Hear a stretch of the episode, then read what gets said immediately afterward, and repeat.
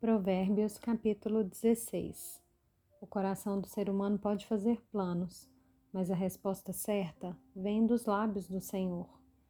Todos os caminhos de uma pessoa são puros aos seus próprios olhos, mas o Senhor sonda o espírito. Entregue as suas obras ao Senhor, e o que você tem planejado se realizará. O Senhor fez todas as coisas para determinados fins até o ímpio para o dia da calamidade. O Senhor detesta todo aquele que é orgulhoso.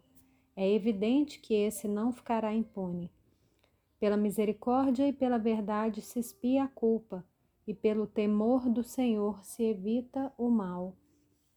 Se os caminhos de alguém são agradáveis ao Senhor, ele faz com que até os seus inimigos vivam em paz com ele. Melhor é o pouco havendo justiça do que grandes rendimentos com injustiça. O coração do ser humano traça o seu caminho, mas o Senhor lhe dirige os passos. Nos lábios do rei se acham decisões autorizadas. Que ele seja justo ao pronunciar uma sentença. Peso e balança justos pertencem ao Senhor. Obras suas são todos os pesos da bolsa. Os reis detestam a prática da maldade porque o trono se estabelece pela justiça. Os lábios justos são o contentamento do rei, e ele ama o que fala coisas retas. O furor do rei é como um mensageiro da morte, mas o homem sábio consegue acalmá-lo. O semblante alegre do rei significa vida, e a sua bondade é como chuva fora de época. Quanto melhor é adquirir a sabedoria do que o ouro, e mais excelente é adquirir o entendimento do que a prata. O caminho dos retos é desviar-se do mal. Quem guarda o seu caminho preserva a sua vida. Antes da ruína vem a soberba, e o espírito orgulhoso precede a queda. Melhor é ser humilde de espírito com os humildes, do que repartir o despojo com os orgulhosos. Quem atenta para o ensino acha o bem, e o que confia no Senhor, esse é feliz. O sábio de coração é chamado prudente, e a doçura no falar aumenta o saber.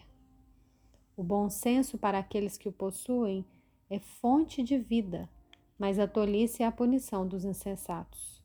O coração do sábio é mestre de sua boca e aumenta a persuasão dos seus lábios.